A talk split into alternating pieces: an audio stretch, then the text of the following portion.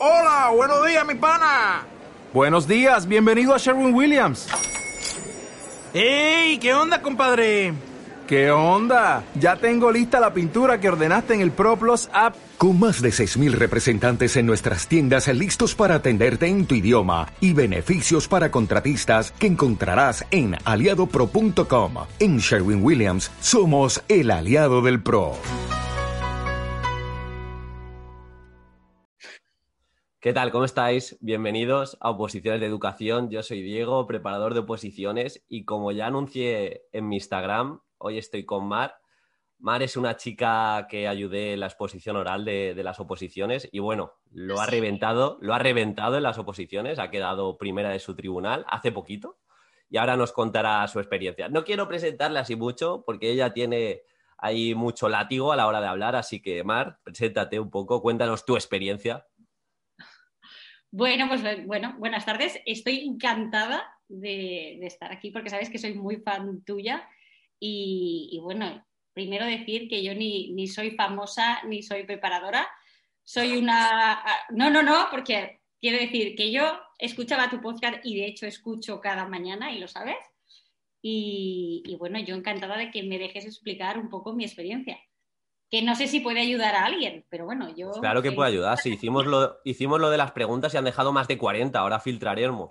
Pero es que es curioso, sí que es cierto, porque Mar era de las primeras que en mi podcast le daba like siempre que me dejaba algún comentario, hasta que no sé si fue por una semana que hice de la programación, se puso en contacto conmigo y, le ayudé un poquito con la exposición oral.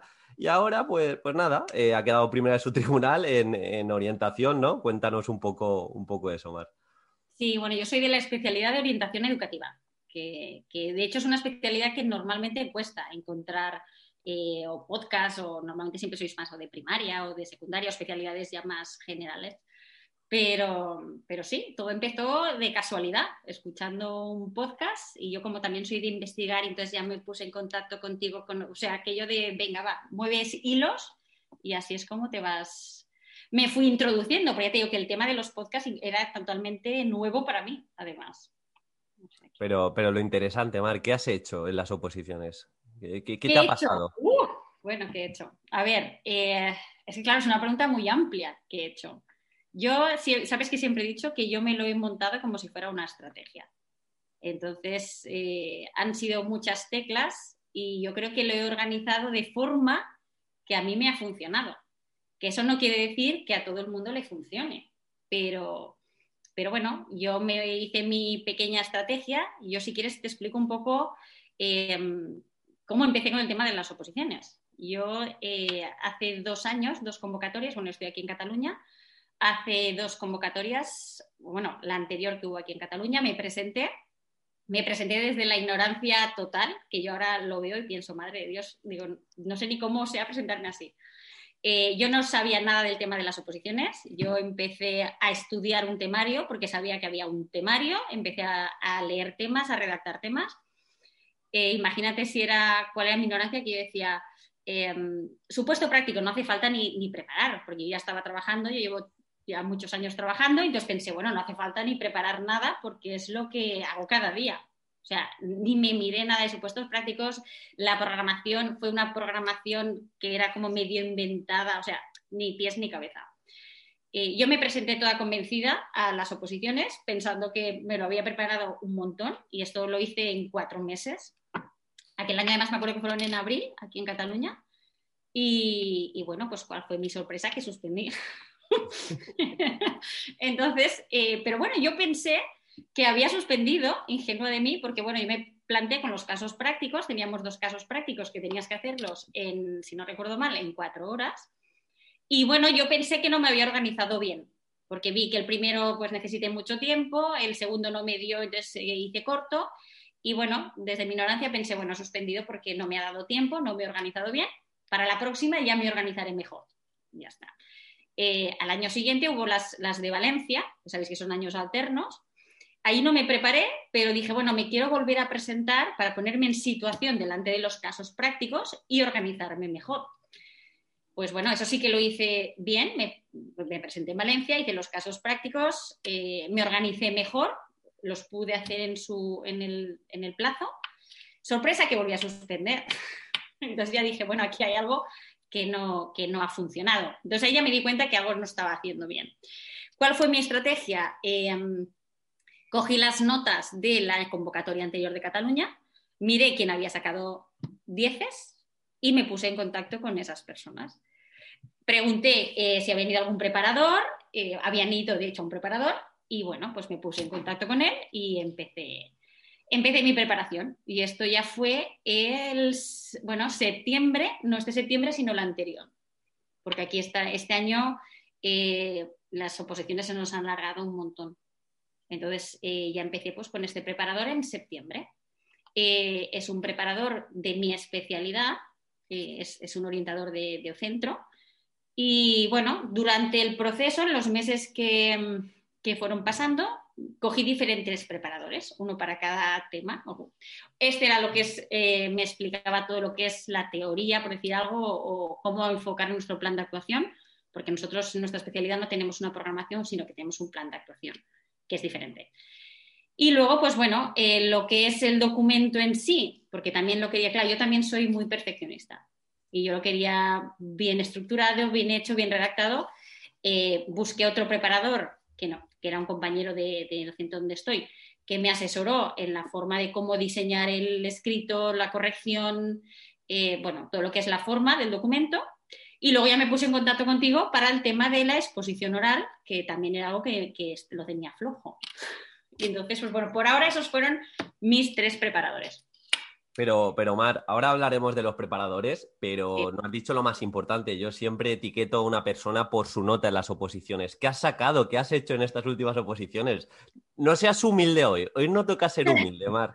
Hoy toca ser pero, pero, las notas también siempre son relativas. ¿eh? Yo siempre lo digo que depende de muchos factores, pero sí que siento que todo lo, eh, lo que es el planning saqué un 9,7 y en la exposición oral y que es así que también fue fue la más alta de, hecho fue de, todo el tribunal. Y después en la, parte teórica no saqué tan buena nota, pero sí que fueron de las notas más altas. De hecho, fue, yo diría la segunda más alta. Lo que pasa es que yo creo que eh, fueron más estrictos en la parte eh, teórica y ahí saqué un 7,9 y un 7,8 en el tema y en el supuesto. Lo que pasa es que también tenía todos los méritos, entonces claro, al final ya, ya me quedó la, la nota muy alta, pero claro, yo pienso que llevo 13 años trabajando y más pues, toda la formación que llevo hecha desde esos 13 años, eh, bueno, pues al final, quieras que no, los méritos luego al final te, te hacen ya subir. Y, y respecto, más, respecto a esta preparación y comparándola con las otras, ¿cuáles eran tus miedos? ¿Cuáles eran tus miedos? ¿Cómo te organizabas también esas vocecitas de, ¿y si me pasa otra vez lo mismo? ¿Cómo avanzabas frente a todo eso? Bueno, yo intentaba no pensar mucho. O sea, yo soy de hacer y, o sea, yo soy muy consciente de que eso te puede llegar a paralizar. Entonces, no intentaba no darle, no darle muchas vueltas. Decir, bueno, sé que puede pasar, pero si pasa, pues no pasa nada. O sea, yo al menos me lo planteaba así, porque es que si no te paralizas y, estás en un proceso en el que no te puedes paralizar. Entonces, siempre para adelante, sabes lo que puede pasar pero bueno, es que no, hay opción a, planteártelo. Pues bueno, te puedes quedar en blanco. A mí me daba mucho miedo a lo mejor el tema de la exposición oral, eh, el quedarme en blanco. Y, además me la sabía de memoria, bueno, tú lo sabes. Pero para, no porque para que veáis, para que veáis el miedo que tiene Mara a quedarse en blanco, que ni le he pasado las preguntas y no para de hablar, ¿eh? Pero bueno, sigue. Pero bueno, ya, bueno es que ya lo sabes, que yo soy de hablar demasiado. Pero, pero claro, esos miedos yo creo que los tiene todo el mundo, ¿no? Y si me quedo en blanco y si de repente me bloqueo y no sé por dónde empezar, pero yo creo, y, y, desde mi humilde opinión, creo que es lo que a mí me ha, hecho sacar la nota que he sacado y es que yo tenía mucha confianza en mí.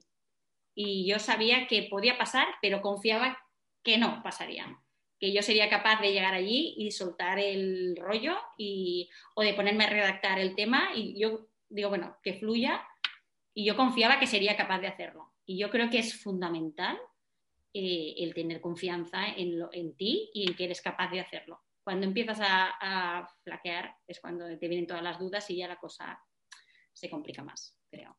Y me acuerdo, eh, esto está siendo así como ideas, me acuerdo que conforme se acercaba la fecha, sí que tuviste alguna crisis, o sea, sí, algunos días extraños. Una, de, una pregunta de una opositora que se llama Iris eh, te dice, ¿cómo afrontaba los días que parece que nada sale bien? O, que esa confianza igual no está, no está tan Mm. alta. Bueno, a ver, yo, por ejemplo, yo, eh, sobre todo me pasó al final, eh, en Navidad, porque piensa que nuestro proceso en teoría había de ser en junio, de junio nos lo pasaron a septiembre, de septiembre lo pasamos a octubre, en octubre hicimos la primera parte y se paralizó porque con el tema del COVID, luego encima el tribunal eh, se puso en cuarentena, bueno, nos lo paralizaron al final a todos de octubre a enero, entonces, claro, se nos alargó mucho y como tampoco teníamos fecha, era como que siempre estabas, como que no podías dejar la inercia por si acaso, ¿no? Porque te pueden decir, bueno, es que es la semana que viene. Entonces, es- estuvimos mucho tiempo aguantando. ¿Qué pasa? Que al final llegaba Navidad, sabíamos ya que era después del día 9 de enero y, y ya no podíamos más. Entonces, yo a mí fue cuando ya me dio eh, el bloqueo este que dices, pero yo creo que ya era de agotamiento, del mismo agotamiento que ya yo pasaba hojas y decía, pero si es que ya es imposible. Digo, ya, ya no puedo más. O sea, fue el hecho de decir, ya no puedo más. Llevo muchos meses a 200%, digo, ya no puedo más. Entonces, en esos momentos, ¿qué es lo que hacía? Eh, eso es algo que también lo he hecho en esos momentos y lo he hecho en otros momentos, pero yo me he intentado organizar de forma que eh, pudiese hacer diferente, o llegase la información de diferentes vías, creo que tú también lo has dicho alguna vez, ¿no? Por ejemplo, yo me ponía por las mañanas y decía, venga, va, pues yo me organizaba y decía, bueno, pues hoy quiero hacer un tema por la mañana o intentar hacer un simulacro por la tarde. ¿Qué pasa? Que yo me sentaba y yo, que eso también es importante, el autoconocimiento. Yo, yo me sentaba y yo ya sabía si ese día iba a estar lúcida para leer o no, o estaba nerviosa o estaba cansada. Y a partir de ahí decía, bueno, veo que hoy no voy a ser capaz de leer un tema o no voy a ser capaz, pero voy a intentar buscar algo que sí que sea capaz. Entonces yo lo que tiraba mucho era por buscar una conferencia, por ejemplo. Es decir, si me tocaba, me lo invento, ¿eh? el tema de la discapacidad visual y, me veía el tocharro ahí de, pues decía, bueno, pues como veo que hoy no puedo, no quiero estar sin hacer nada. Digo, pues voy a buscar algo de la discapacidad visual, pero que me sea o que hoy me resulta más fácil, o me resulte más fácil. Entonces me ponía jornadas eh, o conferencias que había hecho que estaban publicadas en la web de la ONCE, eh, es, yo que sé, buenas prácticas de centros que, de discapacidad visual, o si veía que tampoco estaba para ver, que me dolía la cabeza y no quería ver vídeos, me ponía audios, podcasts. O sea, siempre buscaba la forma de intentar hacer algo relacionado con ese tema. Te hacía sentir bien porque no es aquello de en plan de no he hecho nada, no, pero a lo mejor no lo hacías como tú esperabas hacerlo, pero lo hacías de otra forma y quieras que no la información te llegaba igual. Sí, esto me, me lo has dicho antes también fuera de, de, cámara. Creo que has construido bastante la oposición desde la metodología y los recursos y tener como propuestas hacia lo teórico. No tanto de primero tener una gran base teórica a nivel memorístico y luego ir a los recursos. Sino, sí, yo me acuerdo que tus temas, incluso tus supuestos o tu exposición, era como muy práctica, ¿no? Sí, porque yo creo que también es una forma de marcar la diferencia. Si tú coges temas y te empiezas a mirar los de los libros y, claro, tú ves los, y son todos iguales, que si empiezan, que si fundament, bueno, no, en castellano, fundamentos Fundamentación, eh, sí. lógicos, sí. Bueno, todos son iguales y son hojas, eh, temas de 40 páginas y dices, eso es infumable. Entonces, y al final la gente acaba haciendo eso, los que están en los libros, los que la gente se va preparando. Y claro, yo también buscaba una forma de ser diferente. Entonces yo lo hacía al revés, de, bueno, voy a crear mis propios temas a partir de, de, de, todo lo que es más actual. Pues las jornadas que habían hecho el año pasado, además con el tema de, del COVID, descubrí un montón de, de, webinars que se habían hecho todo online, bueno. entonces estaba todo grabado. Y, y, claro, yo siempre digo que yo hice como un trabajo de investigación. O sea, yo no me puse a estudiar, memorizar temas, sino que hice como un trabajo como si fueran de estos de recerca, de investigación de venga, quiero saber sobre esto, pues venga, me voy a poner al día de, de todo lo último que hay publicado, lo último que hay, no sé, que sí. es otra forma de hacerlo. Claro, también es una forma que si te hacen preguntas, porque ahí en Cataluña sí que tenéis como unos minutitos del tribunal de preguntas, estar actualizada y decir, mira, te puedo salir por aquí, te puedo salir por ahí. No tanto desde prepararte un discurso es súper estructurado, articulado y ser un robot, sino más tener pues, pues recursos. Y luego más nos han dejado también preguntas más, más concretas, que esto siempre interesa bastante en cuanto al estudio. Eh, Liber Sagou pregunta, ¿cuántas horas estudiabas al día y durante cuánto tiempo se preparó? Yo, yo sé que trabajas también de, Sí. Así Es que, claro, mi situación ha sido un poco diferente por el tema del tener el confinamiento en medio. Claro. Entonces, claro, eh, ah, yo, no, yo tengo que decir que en mi caso el confinamiento me ayudó, porque yo pude aprovechar aquellas horas para estudiar más. Sí que es cierto que tu cabeza llega un momento que dices, bueno, no por tener 24 horas al día voy a poder estudiar 24 horas, evidentemente. Pero, pero bueno, yo mientras no hemos trabajado, o sea, mientras en época de confinamiento más el verano, eh, sí que estudiaba bastante, pero bastante mm, pueden ser ocho horas. Que bueno, pues me hacía mis cuatro horas por la mañana, parar a comer y mis cuatro horas por la tarde sí que las hacía. Pero ya te digo que no eran de estudiar, que mis cuatro horas por la mañana era sentarse y empezar por leer algo, luego paraba y veía un vídeo Luego a lo mejor por la tarde me dedicaba más a las exposiciones orales porque ya estaba más cansada. Y, o sea, eran cuatro horas, pero no eran de estudio, eran cuatro horas de trabajo. O sea, yo he, trabajado mucho haciendo muchas cosas, pero no son ocho horas de sentarte a estudiar y memorizar. No, cuatro horas de, avanzar en la oposición, sea como sea. Exacto. Es que para mí el avanzar es lo que te decía antes. Yo no he estudiado mucho, pero sí que he trabajado mucho y he aprendido mucho trabajando más que estudiando. Claro. E, esa pregunta me la hace mucho Mar eh, cuando empieza un opositor. Me dice, eh, ¿empiezo ya a memorizar eh, desde septiembre? Yo siempre le digo, yo prefiero no ver la oposición de educación, porque al final no nos piden literalidad del estudio. la prefiero ver como un trabajo. O sea, ¿cuántas veces has trabajado el tema? ¿Cuántas veces has trabajado la metodología, los recursos? Y, y, sí que coincide, hace poco le hice, bueno, hace poco, hace un año, le hice una entrevista a Quisco Vázquez, que es el del valor de la educación física, y, me decía, tiene bastante, bastantes patrones en común contigo, que construyó de nuevo su oposición desde los recursos, desde las metodologías, las conferencias, los webinars, más que desde el estudio memorístico. Tampoco estamos diciendo que no hay que estudiar y te vas a tener que saber leyes, eh, justificaciones, clasificaciones, pero también es importante que demuestres que estás actualizado, que controlas metodologías y, que eres un buen docente. Un buen docente no es el papagayo, que también un poco de, claridad al respecto. Sí, sí, totalmente de acuerdo. Y a ver, más cositas. Bueno, nos, nos, tú sé que eres nerviosa, pero a la vez es que también te expresas muy bien, entonces ahí, ¿cómo, cómo, cómo controlaste los nervios? ¿Conseguiste disfrutarlo? Nos dice Pau Pau Colacao. a ver, eh, disfrutarlo sí, siempre lo he dicho, he disfrutado de todo el proceso, o sea, ya no solo de la exposición, sino de todo, de todo el proceso. O sea, porque a mí soy una persona que los retos me gustan, entonces eh, el hecho de ponerme cada día y ver qué vas, ibas haciendo y, bueno, a ver que tenían los momentos de bajón como todo el mundo, pero que es un proceso que yo he disfrutado de por sí. Y luego lo que es eh, el momento de exponer y, ya lo que es el momento en sí, eh, lo disfruté mucho también, pero es lo que te decía antes, lo disfruté mucho porque iba muy convencida de lo que iba a vender, me gustaba lo que iba a vender y, bueno, voy a decir una cosa que, bueno, ¿cómo controlé los nervios? Bueno, yo, yo he de reconocer que yo soy muy cervecera, entonces yo me tomé, y es verdad, y de hecho lo he hecho siempre, yo me tomé una cervecita antes de ir a exponer, que lo he hecho siempre antes de exámenes de la escuela oficial, que queda muy feo decirlo, pero bueno, una cervecita no pasa nada. Y a mí, por ejemplo, a mí me funciona. ¿Por qué? Porque quieras que no me relajo un poco. Pero, pero ya te digo que yo lo disfruté mucho y, tienes unos nervios, pero son esos nervios eh, buenos. No es aquel nervio que te paraliza, sino es nervio de excitación. De, Estar preparada, claro. Sí, sí, sí, sí, sí. Y de hecho creo que eso es bueno. Que este, o sea, ese tipo de nervio es bueno. Es bueno.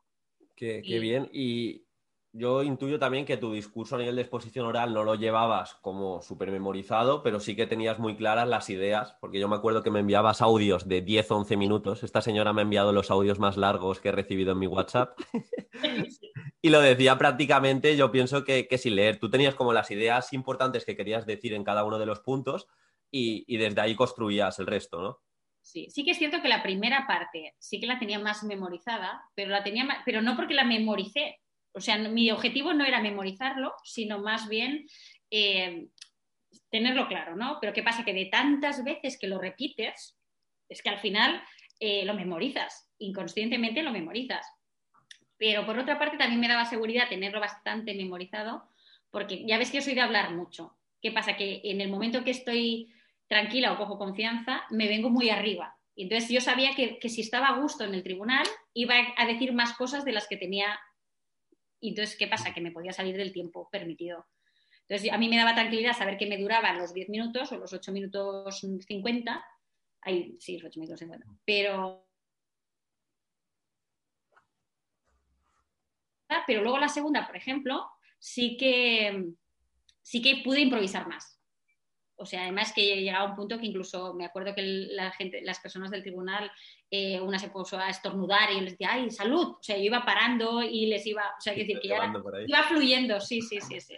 Y, y, Mar, ya que estamos en la exposición, ¿tenías miedo a las preguntas que, te pudieran hacer el tribunal? Y, y, si puedes decir alguna preguntita o cómo te desenvolviste en ese, en ese apartado. Sí, mira, a ver, más que miedo, mm, tenía respeto, porque quieras que no, nunca sabes por dónde te van a salir.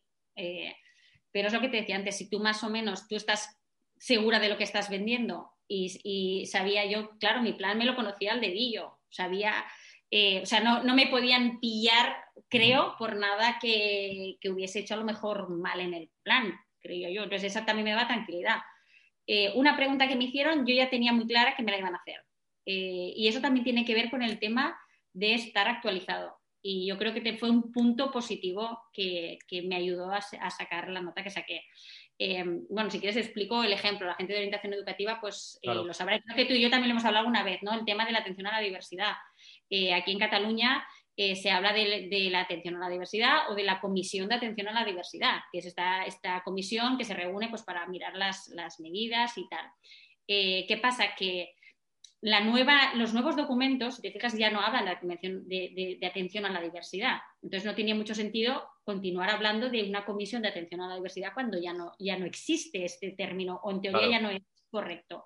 ¿Qué pasa? Que yo leí, como también una de las cosas que hice fue eh, apuntarme a las revistas de psicopedagogía, pues los últimos artículos que habían publicado, eh, uno de estos artículos hablaba de la comisión de inclusión, que, que es lo mismo que la comisión de atención a la diversidad, pero en formato más actualizado. Entonces, en el centro que yo me monté, no había una comisión de atención a la diversidad, sino que había una comisión de inclusión.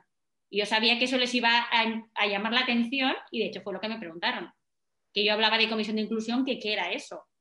Entonces yo ahí les pude vender que claro, que según el artículo de este catedrático que había salido cuatro meses antes, claro, ahí ya ven que estás mucho más actualizada que mucha otra gente, porque todo el mundo sí que hablaba de la comisión de atención a la diversidad. Sí, yo sabía que me iban a preguntar eso. Y, pero bueno. Pero... pero todo pasa por eso, pues por tener una mente proactiva.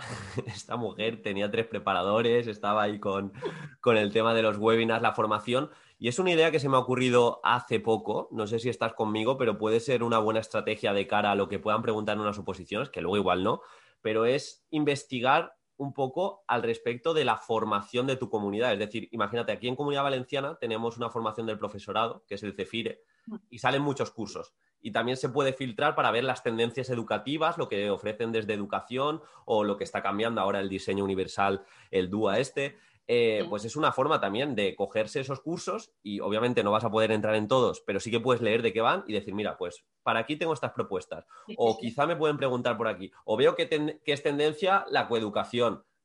Un poquito eh, prepararte en consonancia.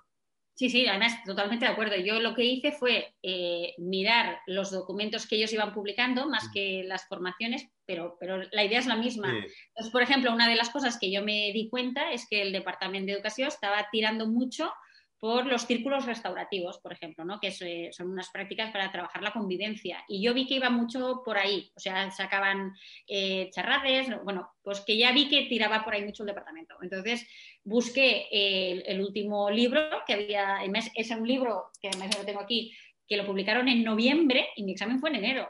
Y el caso práctico lo basé en eso, prácticas restaurativas, en base a ese libro que habían publicado en noviembre. Y además lo puse, noviembre del 2020. Y, entonces, claro, primero que estás actualizado y segundo que es algo que sabes que el departamento es una de sus líneas que tira por ahí. Entonces, son cosas que, gustan al final. Y también ven, pues eso, que son cosas novedosas, que estás al día y al final todo eso son, son puntos, ¿no? Son tics que te van poniendo los criterios. Sin duda. Bueno, es que es así. No, no, no. Y ahora también ha habido un miedo popularizado dentro de las preguntas, que es el tema de la memorización. Eh, ¿cuánta legislación sabías de memoria a nivel de bibliografía? ¿Cómo te preparaste ese, ese apartado de la oposición más memorístico que también hay que demostrar? Mira, la bibliografía, por ejemplo, em, si te digo la verdad, no me la memoricé porque como eran libros que, usé, o sea, yo, por ejemplo, veía un, artículo sobre tal libro, entonces, ¿qué hacía? Me compraba el libro. Y entonces, los, seis o siete libros, pero tampoco, o sea, esas personas que te ponen una bibliografía de 20 libros, no. Yo tenía seis o siete, pero eran seis o siete reales que me había comprado, entonces me acordaba perfectamente eh, la editorial que son, me acordaba el año porque eran todos del 2019 y 20, o sea, eran todos actuales. Brutal. Y no, me lo, o sea, no me lo tuve que estudiar porque es que me lo sabía, porque eran libros que me había estado leyendo, consultando y, trabajando en esos libros. Y luego el tema de la normativa, ahí también quise ser un poco diferente. Entonces, eh, el, típico de fonaments normativos y me sé el decreto tal, tal cual. Yo no sé si es que en Valencia también sois, tenéis un algo diferente en el formato, pero aquí lo que siempre se hacía era eso, la fundamentación teórica y la normativa. Mm. Pues yo, por ejemplo, no lo quise poner así, porque eso para mí es eh, hacerlo como lo hace todo el mundo. Por ejemplo, ¿no? Sabes, todo el mundo sabe que tienes la ley de educación, que tienes el decreto de evaluación, que tienes el decreto de inclusión, pero claro, ponerlo ahí como, ala, te lo suelto todo. Yo lo que quise hacer era un toque también diferenciador y fue el hecho de ponerlo en cada unidad aplicada a esa unidad. O sea, en vez de poner la normativa del plan, por ejemplo, lo ponía aplicado a, cada cosa que hacía. Y entonces, al final es que es eso, si lo vas trabajando, te lo vas aprendiendo igual. Claro, no, no, y que yo creo que, que cuando has optado más por la calidad que por la cantidad, y creo que se nota que si tú te has leído un libro o has estado o quieres interpretar la, legislación de, otra forma, llega mucho mejor al tribunal. Y el tribunal en ese punto ya no va a poner el foco de decir, incluso lo va a poner más si le nombras 20 libros que si tú le nombras tres o cuatro, pero demuestras que los has trabajado, que has sacado ejemplos, que me parece una muy buena forma de, prepararse. Bueno, a ver, que no deja de ser eh, arriesgado también, ¿eh? Porque dices, bueno, yo lo he hecho así y yo estaba contenta, pero podía haber salido mal. Hmm. Podrían haber dicho, aquí parece que no tengas conocimiento de la normativa, porque yo solo puse las tres o cuatro cosas que realmente en la práctica eh, usamos, claro. es que... Y te, y te he de decir que además uno de los criterios de evaluación que nos pusieron era el hecho de que sabe interpretar la normativa y no la copia literal. Y además lo ponía así tal cual, parecido.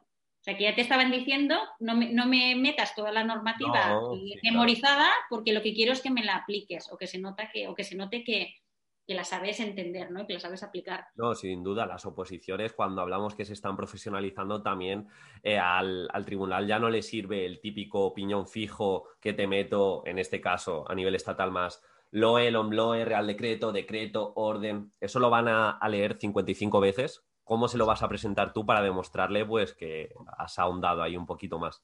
Y luego, Omar, eh, vamos un poquito al desarrollo personal. Eh, te lo dejo ahí, que un chico me, me pregunta cualquier, cualquier estudiante mediocre de 5 y 6 en la universidad puede llegar a aprobar una oposición.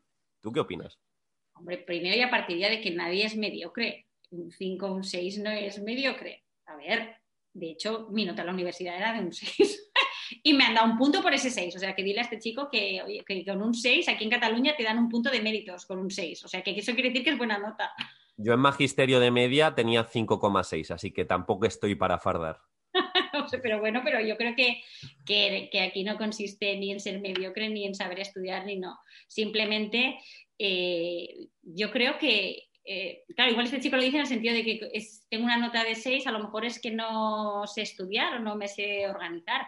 No, yo creo que mientras eh, tú sepas explicar, porque ya es lo que digo, que no, no consiste en estudiar ni memorizar, mientras tú sepas explicar lo que haces en tu día a día y más o menos tengas una base y unos fundamentos y hmm. se puede aprobar perfectamente. Y de hecho, eh, si 5 y 6 son mediocres, pues yo te diría que el, 80% de la gente que conozco que hemos aprobado somos gente de, de, esas medias, más o menos. O sea, que no somos personas de excelentes, de que toda la vida hemos ido sacando dieces. de todo. O sea, que todo el mundo, yo creo que todo el mundo puede aprobar.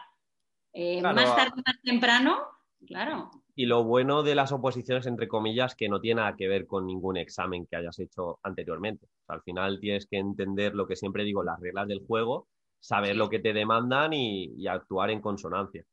Entonces, nada, déjate, y ya la forma de hablar, lo que dice Mar, cuidado, como que mediocre. Que hay que quererse, hay que hablarse bien, exacto. Una nota en una carrera, en un grado universitario de seis, es una notaza, claro que sí, hombre. Y tanto. Y eso, eso. Y luego, educa barra baja orientación, no sé si lo conoces, pero mira, eh, pregunta más allá de todo lo que has comentado, dice, ¿qué crees que fue lo que te hizo marcar la diferencia? Ya has dado algunos ápices, pero no sé si en el supuesto, en el tema, puedes decir alguna cosita más. Has mm, hablado de, bueno, tres preparadores, intentar formarte continuamente, eh, decir la legislación pues que se comprenda y que la sabes aplicar bien. También a nivel de bibliografía, lo que digas que esté muy bien sustentado porque lo has trabajado. ¿Ya has dicho alguna cosita? ¿Podrías decir alguna más? Mira, yo, por ejemplo, em, en el caso práctico, de hecho, también viste alguno de los casos prácticos. Em, una de las cosas, claro, mi idea siempre ha sido eso, intentar ser diferente de alguna forma. Entonces, en el caso práctico, no sé si recuerdas alguno que te mandé, eh, yo no quería empezar igual que empezaba todo el mundo, ¿no? Lo mm. típico, según este caso, tal y cual. No, yo quería que cuando lo porque aquí lo leemos el caso práctico. Eh, creo que en Valencia lo hacéis al revés, que leéis el tema. Eh, no, antes se leía, ahora ya lo están quitando, ya no se lee. Pero yo leí tema y supuesto, sí. Vale, pues aquí ahora leemos el supuesto. Entonces yo quería eh, que cuando yo empezase a leer dijese algo que dijeran, ups, esto no es lo de siempre que empieza todo el mundo. Entonces yo me hice un formato eh, en el cual yo, por ejemplo, hacía preguntas, ¿no? Eh, según la situación expuesta, ¿no? Viendo esta situación, tú explicabas un poco el caso que te habían dicho, bueno, tenemos este centro, tal y cual y cual.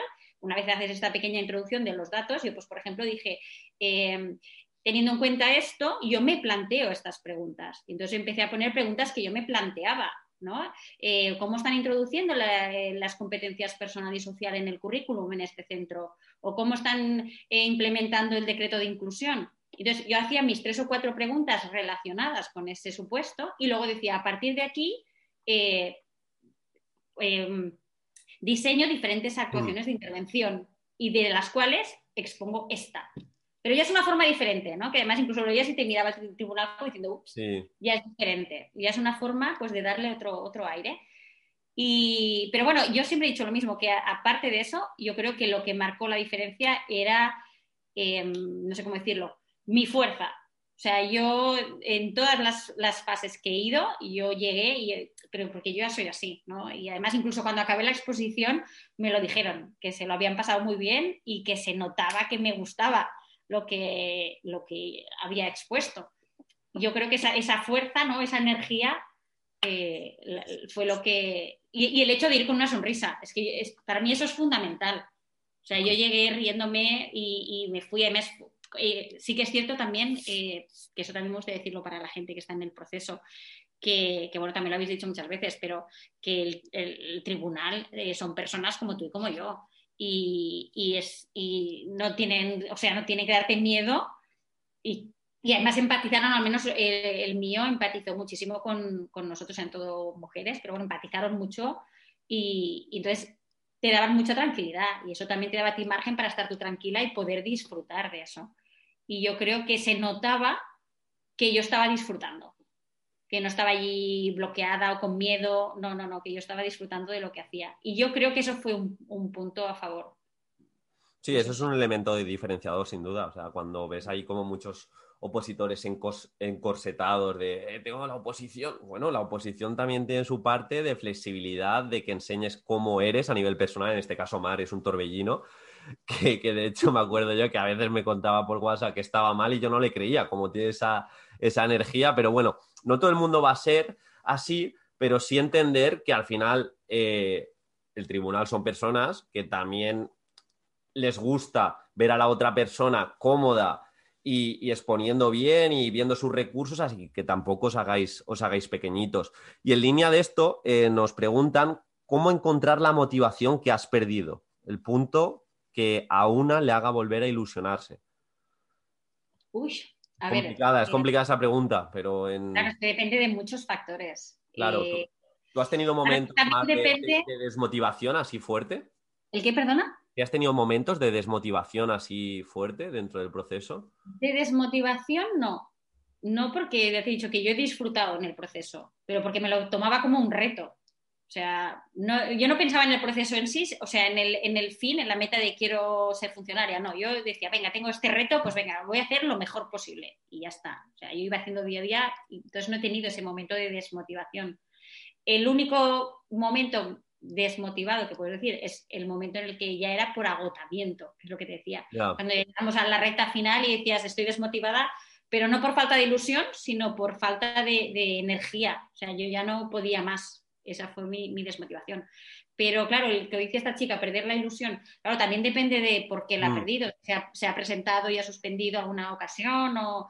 pero bueno, yo creo que en ese momento eh, lo que te puede a lo mejor hacer eh, volver a coger el, el- el ritmo, pues a lo mejor el Mm. pensar todo lo que llevas acumulado. ¿no? Yo creo que muchas veces pasa o que pierdes la ilusión porque crees que no avanzas o, o que ves que, que se te, o se te hace una, o sea, se te hace duro. O, bueno, el, el ver no todo lo que te falta, sino quizá todo lo que ya has hecho, que a veces no somos conscientes, solo miramos que parece que nos falta un montón, pero no somos conscientes de todo lo que ya llevamos hecho. Y que muchas veces es más de lo que pensamos. Esto lo decía el otro día con unas chicas que hablaba, eh, que a veces no somos conscientes de todo lo que estamos aprendiendo. Y solo somos conscientes de lo que nos falta por aprender. ¿no? Que dices, ostras, es que me faltan, me invento, me faltan 20 temas, sí, ostras, pero ya me he estudiado Ya 20. llevas, claro, ya llevas Me- otros. a ver, es que, claro, y siempre pensamos en lo que no tenemos o no sabemos y no en lo que sí que sabemos. Y muchas veces sabemos más de lo que pensamos. Y eso, eso es lo que tiene que pensar en ese momento que, que si la desmotivación le viene por aquí, ¿no? De decir, "Pff, no puedo más. Pues bueno, mm, que se tome un día, yo- eso también era bastante flexible. De decir, bueno, si hay algún día que por la razón X estás cansada, o estás a ver que todos somos humanos, pues Claro. bueno, me permitía un día decir, bueno, pues hoy ya intentaba hacer varias, lo que decía, bueno, hoy no puedo, no estoy centrada para leer, pues bueno, veo un vídeo. Veo que tampoco el vídeo, pues un audio. Veo que tampoco, pues me pongo a recortar el material para las exposiciones. Y si ya veía que tampoco, pues digo, oye, mira, me voy a la terraza a tomar algo y mañana será otro día. O sea, y también ser un poco flexible con esto, que a veces estamos muy saturados y necesitamos un día, eso también me ayuda, ¿eh? Cuando estos momentos de bajón, pues un día libre es una inversión. Que a veces te sabe como mal, eso sí que lo hice yo en verano, me acuerdo que me fui un fin de semana a Castellón, que creo que también Sí, te lo. Sí, sí, sí, sí. Y dije, mira, voy a hacer una inversión. Tienes la sensación de que te sientes culpable porque estás dos días que no estudias, pero luego tu cerebro hace un reset y, y vuelves con más fuerza. O sea que, que es importante es eso, el conocerse también uno mismo y ver hasta dónde puedes llegar y darte tus, tus tiempos. No lo sé. Sí, yo creo que es bastante importante, eh, lo, lo llevas diciendo durante toda la entrevista, autoconocerse, o sea, saber que si, imagínate, por la mañana tienes más energía, pues igual enfocarte en el tema. Conforme baje la energía, este pico, este valle y este rebrote, que creo que se, que se dice, eh, pues igual ponerte una exposición o ponerte una charla, conocerte y, y- si estás un día que, que no das para más, pues tener esa alternativa de, me escucho igual un audio de 10 minutos y desconecto. Y, y Sí, ya sí, sí, sí, por eso. Que, Claro. que yo creo que es así como realmente se funciona, porque si no lo que estás haciendo es presionarte, Mm. si tu cerebro ese día no va, es que no va a ir. Por muchas horas que estés sentada en la silla, si no va, no va. Entonces encima te vas a sentir mal, porque has estado siete horas sentada en la silla, no has aprovechado nada y encima te sientes fatal y dices, vaya día perdido. Pues a lo mejor si ya sabes que ese día es perdido, pues haz otra cosa que te sirva al menos para despejarte y que al día siguiente lo cojas con más ganas. Porque es que, a ver, es que somos personas, Eso es. no somos robots. Y, No, no, y pero Mar, tú, tú estás, tú estás independizada, tú has trabajado durante la oposición. Nos preguntan consejos para quien estudia, trabaja y hace un máster a la vez. ¿Tienes ahí un- algún consejo al respecto que lo tiene todo como muy estructurado? Bueno, que se, que se planifique bien el poco tiempo que le puede quedar para estudiar, que se lo planifique bien y que intente sacar el máximo partido. Es lo que decimos. Si yo a lo mejor solo tengo una hora y sé que solo tengo esa hora, si me siento y veo que no puedo hacer una cosa, rápidamente cambiar a otra. O sea, pero mm, claro, mm, organizarse bien, porque no hay más opción. Sí, porque el tiempo que le quedará será poco. Y más si está haciendo un máster. Y luego, pues, pues intentar, eh, que eso, mira, también quieras que no, yo también hice, hice un curso mientras estudiaba, bueno, hice muchos, pero al final, justo al final, eh, hice la inversión de hacer un curso de DUA porque quería hacer una unidad de DUA, que de hecho al final fue la que expuse. Mm. Y entonces dije, bueno, como diciendo, es como una locura, estoy en, el- en mitad del- de las oposiciones que me quedan tres meses y me pongo a hacer un curso. Pero ese curso lo aproveché para las oposiciones. Entonces, si estás haciendo un máster, mira a ver si lo puedes aprovechar para las oposiciones. O sea, saca lo que puedas de ese máster. O sea, yo siempre- soy muy de optimizar recursos. Estoy haciendo un máster, pues que ese máster me sirva para las oposiciones. Me hago una unidad, me hago, no sé, una unidad didáctica, lo que hacéis vosotros, o no sé, lo que Sí. especialidad es. Estoy trabajando, pues bueno, en el instituto en el que estoy, muchas compañeras hacíamos eso, intentar aplicar lo que queríamos hacer en nuestro plan o nuestra programación en la práctica del aula. Y entonces, quieras que no, te sirve también. O sea, es lo que decimos, yo lo estoy aplicando esto justo, yo hacía los círculos restaurativos, pues lo intentaba hacer con el grupo de segundo de la ESO, a ver cómo funcionaba. Y ya lo estás aplicando. Entonces dices, no me lo estoy estudiando, pero mi cerebro se está quedando con el funcionamiento, por ejemplo. Y es otra forma de estudiar. Sí, no, al final gafitas de opositor hasta el día del examen y ya que estás estudiando, trabajando y el máster, pues que al menos le saques beneficio de cara a las oposiciones. Claro. Y luego, Mar, esto me llama bastante la atención porque cuando me lo comentaste dije, madre mía, está loca, ¿qué hace? Eh, ¿cuánt- ¿Cuántos temas llevaste preparados? Habla un poquito de los temas. Digo, Bueno, es que lo de los temas también fue un poco de estrategia. Eh, un- una estrategia arriesgada, no diré que no. Eh, llevaba muy pocos. Llevaba, creo que, y, preparados, eh, yo defino preparados como eh, una introducción diferente que quería hacer y las cuatro ideas organizadas y la conclusión. O sea, preparados no quiere decir memorizados al dedillo y no, no, no. Yo, eh, claro, aquí, bueno, no sé si vosotros funcionáis igual. Aquí la primera parte es el 50%, que es la- la- el plan y la exposición oral, y luego la parte del supuesto práctico y el tema es otro 50%. De este 50%, el 70% es el supuesto práctico y el 30% es el tema. Entonces, claro, mi estrategia fue, evidentemente, me centré en el plan primero y una vez esto ya se pasó, me centré en los supuestos. Claro, el supuesto vale 70. Yo me focalicé en los supuestos y el tema era en plan de intenta rascar bola lo que puedas para sacar un dos y medio que te haga media.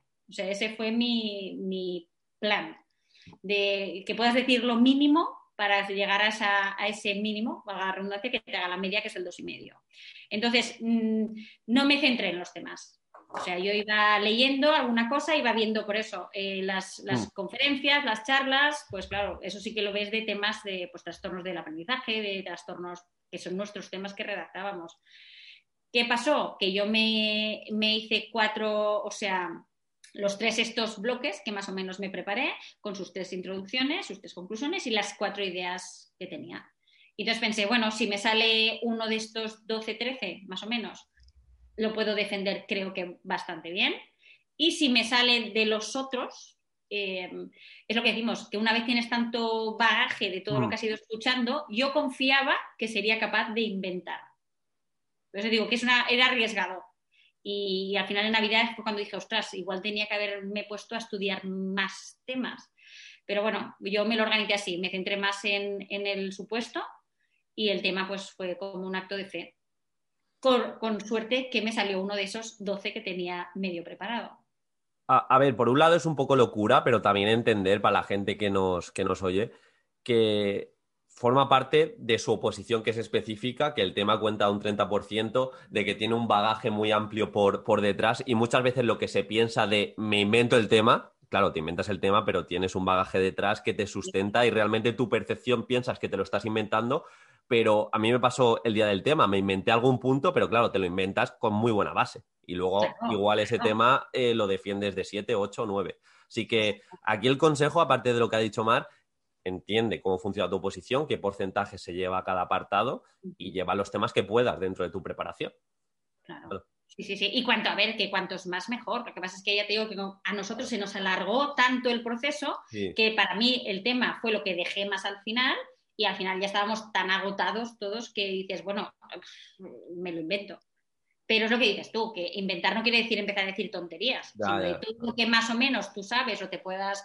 Y además es que es eso, que los temas, yo también quise darles eh, un toque práctico. O sea, dentro, y, y de hecho es lo que buscaban, porque si tú miras los criterios de evaluación, lo que te ponían era eso, que querían ejemplos de, la vida eh, diaria. O sea, tú mirabas y lo que, los criterios te estaban diciendo que no queremos que nos sueltes el rollo del libro de la academia, sino que queremos que nos demuestres qué sabes tú o cómo aplicas tú este tema en el día a día, en el trabajo, por ejemplo.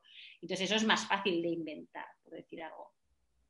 Sí, sin duda. Y luego otra pregunta, más desde lo negativo. ¿Qué fue lo que, lo que más te costó, sin duda? Eso que viste como una complejidad más, no sé, más extrema de cara respecto a los otros puntos. Porque sí que es cierto que nuestras oposiciones no son muy complicadas. Si tú lo comparas, no sé, con, con otras oposiciones que necesitas llevar 130 temas al dedillo, literal. Pero dentro de todo eso, ¿qué es lo que te pareció más complicado de la preparación? ¿O lo que más te costó prepararte? Sí, sí, sí. Me costó encontrar el famoso hilo conductor. Vaya.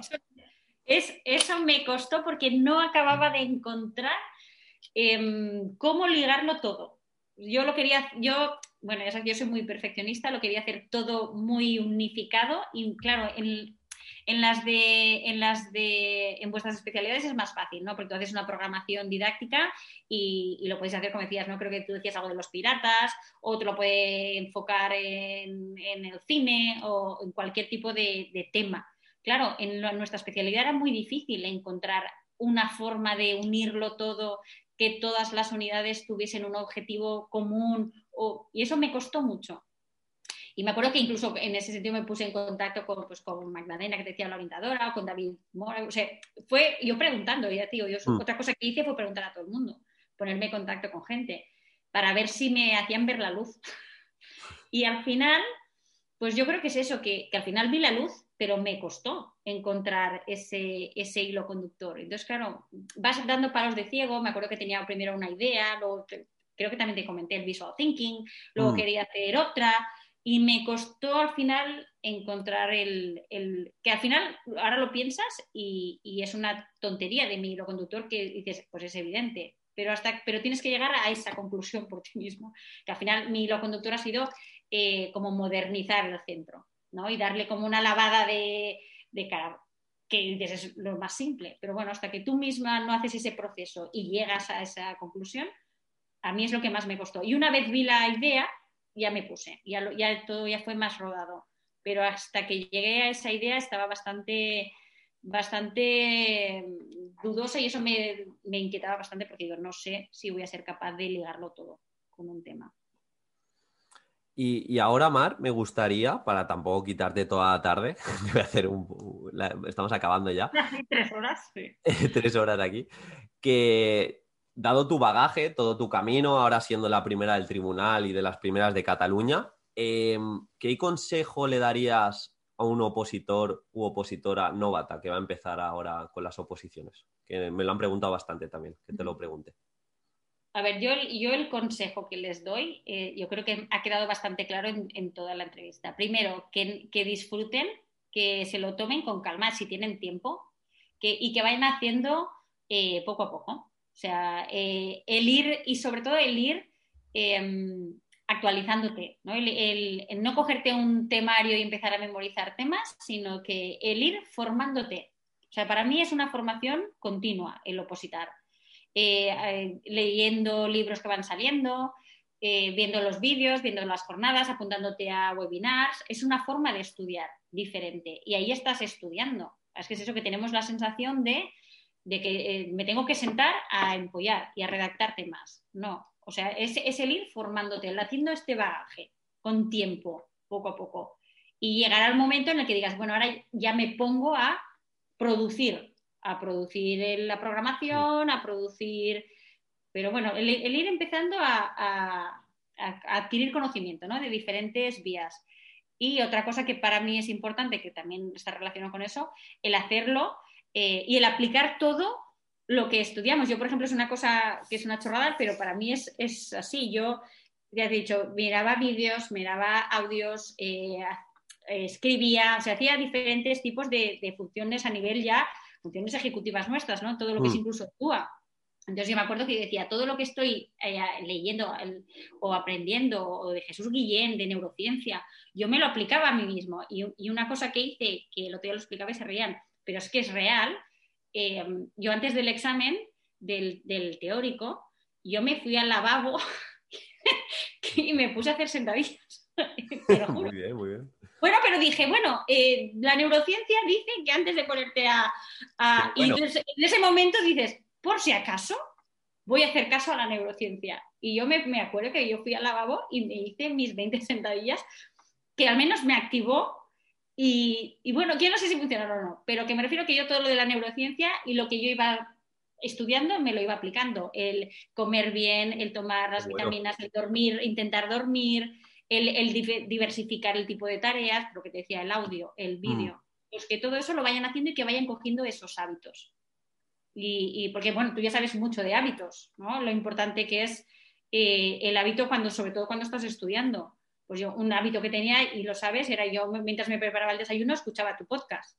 Pues y yo, el, hecho de escuchar tu podcast era, ya, me, ya me ponía en situación de ponerme a estudiar. Era como, como tu ritual, ¿no? El otro día leía que, que, la gente que tiene como los hábitos muy instaurados, antes de ponerse como tal respecto al hábito, respecto al estudio, tenía un ritual. Pues igual caminaba 10 minutos, en tu caso era escuchar el podcast, ahora la gente que está con el curso de 101 trucos, me veo el vídeo de 101 trucos y me pongo ya, ya a estudiar.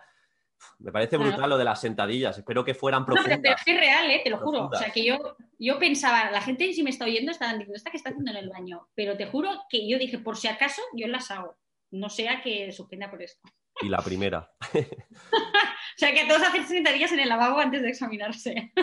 completamente. Y, luego, en la otra cara de la moneda, opositor o opositora interina, que se ha presentado ya dos, tres, cuatro veces, ha suspendido, y ahora en esta se va a volver a presentar. ¿Algún consejo? Quizá más, aparte de todo lo que has dicho, más a mm. nivel mental.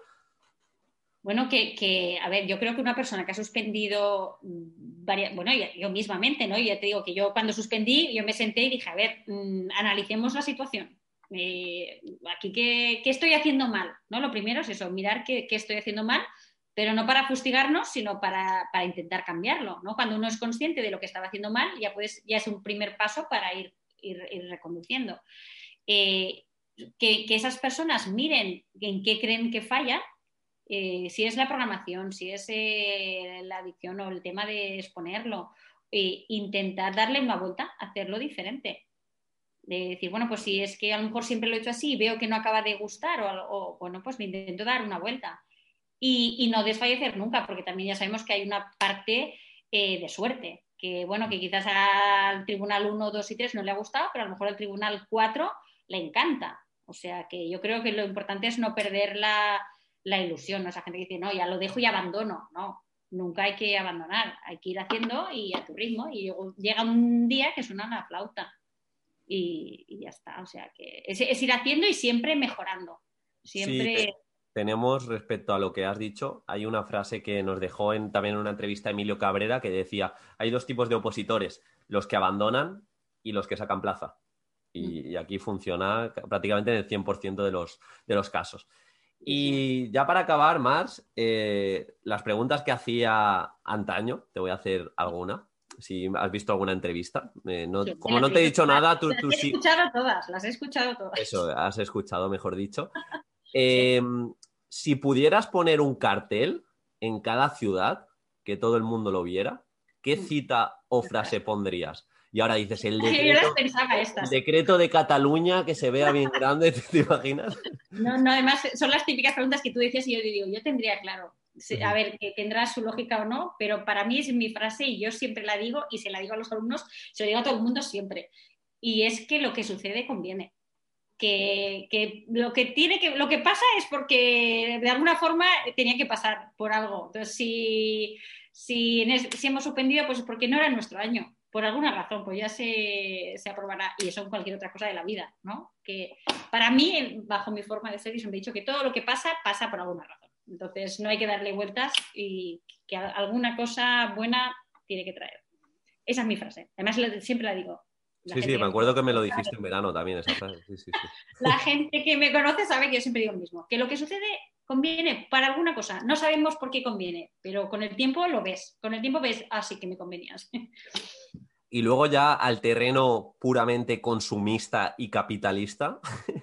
¿Cuál ha, sido, comprado. cuál- cuál ha sido la compra de menos de 100 euros que más ha cambiado tu vida? O de más de 100 euros, pero que no sea tampoco una casa o un coche. Sí, sí, sí. No, yo aquí voy a pecar de decir lo que dice todo el mundo, pero para mí eh, es, es verdad. Y yo creo que fueron los auriculares, estos inalámbricos, que fue lo que me hizo empezar a escuchar los podcasts, que fue eh, a raíz de los podcasts que descubrí todo este mundo de, venga, pues ahora me pongo a una charla, una conferencia, ahora contacto con, con Diego, ahora con David, ahora con no sé qué. Y, y fue empezar a mover hilos y yo creo que fue a partir de tener los auriculares. Es decir, bueno, pues mientras eh, desayuno me lo... Yo creo que fue a partir de ahí. O sea que sé que mucha gente lo ha dicho, pero. pero Y para mí también, es que me da mucha libertad. O sea, a mí me encanta caminar y escuchar podcast, así que. Sí, sí, sí, sí, sí. O sea, para mí fue un antes y un después, yo creo. Y, y Mar, te iba a despedir, pero nos hemos dejado algo importante. Ay, no lo sé. Yo tenía aquí algunas cosas anotadas. Es que esto, Bueno, igual te, esto, mira, si me dejas decir dos cosas. ¿te imaginas ahora un algo político, tal independencia. Si me No. dejas llevarlo por ahí. Yo, mira, si me dejas hacer dos, dos comentarios que creo que a lo mejor pueden ayudar y que. Claro, y que- lo que, lo que quieras. Sí, sí. Que, tú también lo has dicho muchas veces, pero para mí también ha sido bastante fundamental. Dos cosas que he visto. Primero, eh, investigar al, al tribunal, siempre. O sea, dentro del trabajo de investigación, una de las cosas que hay que investigar es los miembros del tribunal. O sea, eh, perfil que tienen, no, perfil de Facebook, ¿eh? sino a, qué se dedican, por ejemplo, en mi caso, eh, los orientadores eh, aquí en Cataluña o son orientadores de centro o son orientadores que de, de app que llamamos aquí que dependen de inspección. Claro, no tienen mucho que ver unos con otros. Yo en el momento que me di cuenta que en mi tribunal eran sobre todo orientadoras de inspección, por decir algo, y ahí hice cambios en mi plan. Y ahí intenté hacer un plan más orientado a centro. ¿Por qué? Porque sabía que ellas sabrían menos de eso y me podrían pillar menos por ahí. O sea que eso también es importante, saber el taraná de los miembros del tribunal. Y, y si, sabía, si había dos temas y uno era de trastornos y otro era de evaluación, pues yo me iba más por el de evaluación, que es como lo hacíamos en el centro, evaluar competencias, que no por trastornos. ¿Por qué? Porque sabía que ellas sabrían más de ese tema que yo, por decir algo. Entonces yo creo que es muy importante ver el tipo de tribunal que tienes y a partir de ahí ser flexible para cambiar todo. Que eso lo ligo con lo segundo que quería decir. Eh, yo, por ejemplo, mi plan de actuación no lo imprimí hasta tres días antes, pero porque lo estaba modificando tres días antes. O sea, yo siempre, y siempre lo veía que siempre podía mejorarlo de alguna forma. Entonces hasta el último momento lo quise mejorar. Y hubo gente que pecó al revés. Pecó de ir demasiado convencido de lo que llevaban y, ya no lo, o sea, lo imprimieron tres meses antes y ya lo abandonaron. Y creo que eso es un error. O sea, el estar demasiado confiado y no estar siempre pendiente de ir actualizando e ir mejorando lo que vas presentando. Y ya está, yo creo que ya eran las dos cosas que quería decir. No, no, muy, buenos consejos. Muy buenos consejos. Y, y bueno, no quiero pecar de, de prepotente, pero yo ya te lo dije. O sea, me acuerdo eh, que te dije, Mar, sácate la plaza y así te puedo hacer una entrevista en mi podcast, que me apetece. Cuando quedaban cuatro o cinco ¿Estás de meses. acuerdo? Y ahora se ha cumplido, así que. Ostras, nada, oye, pero te- eh, acabo igual que he empezado, ¿eh? te lo digo, que me hace mucha ilusión porque es algo que yo he vivido como todos los que nos están escuchando ahora. O sea, lo que he dicho, yo ni soy famosa, ni soy preparadora, ni nada. Yo soy una opositaria como todos los que te escuchan, que, que te escuchaba cada mañana y te escucho. Y me hace mucha ilusión estar aquí y poder decir que he aprobado. Nada, decirte que, que muchísimas gracias, Mar, eh, que se contagia toda tu energía, que si te animas, a mí me encantaría tenerte más en el podcast, o sea, una soltura me, me has sorprendido para no haber hecho ninguno, o igual sí que has hecho, tienes ahí Bueno, tu, tu cara B. Que yo no, no noche. soy famosa, no me Pero- dedico a esto. Eh, seguramente a, a los oyentes le, le interese y, en un futuro, pues si tú quieres, hacemos otra, otra quedadita. A nivel virtual, e Sí, insisto que, incluso- Eh, eh, te quiero hacer una pregunta. Esto no acaba aquí. Eh, cuéntanos un poco cómo te sentiste cuando ya sabes que eres funcionaria. ¿Cómo, cómo, cómo se recibe esa noticia? Pues eh, si te digo la verdad, como aún estoy en proceso, la gente me dice, bueno, pero ya estás ahí de bajón. Bueno, es que yo creo que es eso, que hemos llegado tan agotados que, que cuando ya vimos las notas era como, o sea, esta- fue más descanso de decir, hemos acabado ya esta tortura que se nos ha hecho eterna, que no el subidón de decir, ¡guau! Hemos aprobado. Si esto hubiese pasado en junio, pues hubiese sido una locura, pero es en plan, hemos acabado ahora, no hemos tenido como que dice ni ganas ni de celebrar, pero ha sido, bueno, tampoco se puede, ¿no? Pero dices, ha sido hacer comida, es que no, o sea, es que aún estamos como, yo aún no me he recuperado, siempre lo digo, ni física ni psicológicamente, todavía. Pero, pero bueno, evidentemente te da mucha paz, ¿no? El hecho de decir, eh, ya está, ya está. Y, el hecho de ver que todo el esfuerzo eh, ha valido la pena. Eso sí, eso, eso no te lo quita nadie. ¿no? decir, bueno, al menos todo el esfuerzo y toda la gente, porque también tengo que decir que mucha gente me ha ayudado y, me han ayudado con los, materiales, me han ayudado escuchándome las, exposiciones. Pues eh, también por esa gente te alegras, ¿no? Porque sabes que hay mucha gente que te ha apoyado y, te hubiese sabido mal suspender. A veces lo pienso y digo, ostras, si hubiese suspendido me sabía más mal por la gente que me ha ayudado que no por mí. Entonces yo al final imagino que a nivel interno una satisfacción. Yo en la vida me he hablado en tercera persona, pero me acuerdo cuando ya supe que, que tenía plaza, que había sacado un 10 en la programación y ya era plaza, eh, me empezó a decir, bien Diego, tal, eres el mejor. Así parecía ridículo, pero fue como de tanto estrés de decir, eh, qué bueno eres. Y yo, ¿qué? Pero, es que a veces también lo necesitamos, ¿no? Es decir, ostras, eh, me lo he ganado. Pero, pero bueno, a veces nos cuesta. Yo siempre digo que nos cuesta más decirnos lo bonito y lo positivo que no lo negativo. O sea, si hubiese sacado un 2, te hubieses fustigado seguro de, hostia, Diego, qué, qué pringado eres, cómo lo has hecho esto, qué mal lo has hecho. Pero cuando lo haces tan bien, nos cuesta ver las cosas. ¿Y tienes algún viaje programado? ¿Cómo lo vas a, celebrar cuando se pueda ya un poco más? ¿Tienes algo en mente? Tenía, yo me quería ir al Caribe.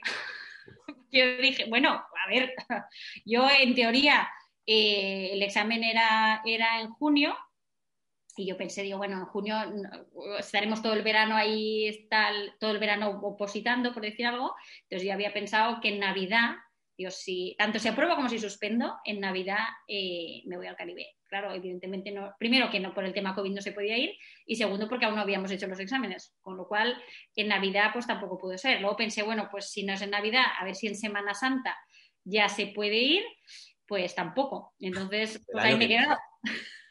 bueno, al final ya, ya, he optado por, yo a mí me apetecía un poco de playa y solecito para recuperar este año y medio aquí encerrada, pero bueno, si no, pues ya me iré a, a Benidorm, que me encanta Benidorm. Iremos más cerca cuando nos abran la compuerta. y ya eh, pues nada, disfrutarlo en verano. Ya, ya, esto se ha ido mucho de madre. Mar, la última vez que comiste lentejas, que también hay un sector, una pregunta. Pero, pero bueno, que es toda una experiencia, oye, y que simplemente que muchos ánimos a todos los que estáis en este proceso y, sobre todo disfrutarlo. ¿Y dónde te pueden encontrar? Si alguien te quiere hacer alguna pregunta o algo. Sí, bueno, yo eso también lo ah. quería decir. A ver, yo ni, tengo, a ver, yo tengo el Instagram mío personal, o sea, que decir, no, no me dedico ni a formar ni nada, pero bueno, yo sé que el tema de la orientación educativa no hay mucha no hay mucha opción, no hay mucha oferta, sea que si alguien quiere contactar conmigo y tiene alguna duda de mi especialidad y y me quiere preguntar, yo... Dejamos, eh, si quieres, algún correo tuyo o algo en la... Sí, sí, sí, por eso tengo, yo tengo problema, sí, porque sí que es una especialidad difícil y yo soy la primera que también busqué orientadores que me pudiesen echar un cable, o sea que yo estoy dispuesta, claro que sí. O sea que lo puedo dejar si quieres, luego lo dejamos o en los comentarios. Donde vale, perfecto. Perfecto, pues, pues nada, Mar, muchísimas gracias por tu tiempo y estoy seguro que nos veremos en, otro podcast y a pues disfrutar, de verdad, disfrútalo. Muchas gracias a ti. Y disfrútalo. Muchas gracias a ti y muchos ánimos a, todos. Hasta luego, Mar.